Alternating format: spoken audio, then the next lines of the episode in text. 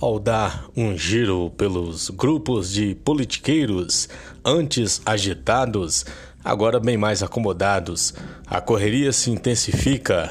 Quem não tem compromisso com político e nem precisa deles pode ficar em casa tranquilo, esperando os grupos de politiqueiros se agitarem com a chegada dos caça-votos que deixaram o grupo parado para ir à rua, à roça, ao distrito onde haja eleitor.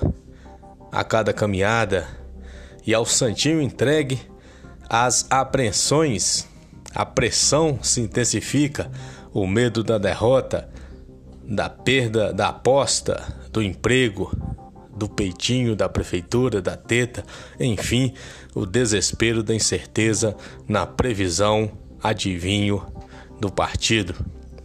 Mas ainda é cedo, as esperanças, embora cada dia mais cansadas dos percalços da jornada, não nos impedem de ficar aqui descansados e tranquilos à espera dos bravos caçadores de votos na selva de eleitores desconfiados, indecisos, prontos para obrigatoriamente exercer a democracia no dia 15 de novembro, nas nossas duas eleições, elegeremos o prefeito com o vice e 11 vereadores.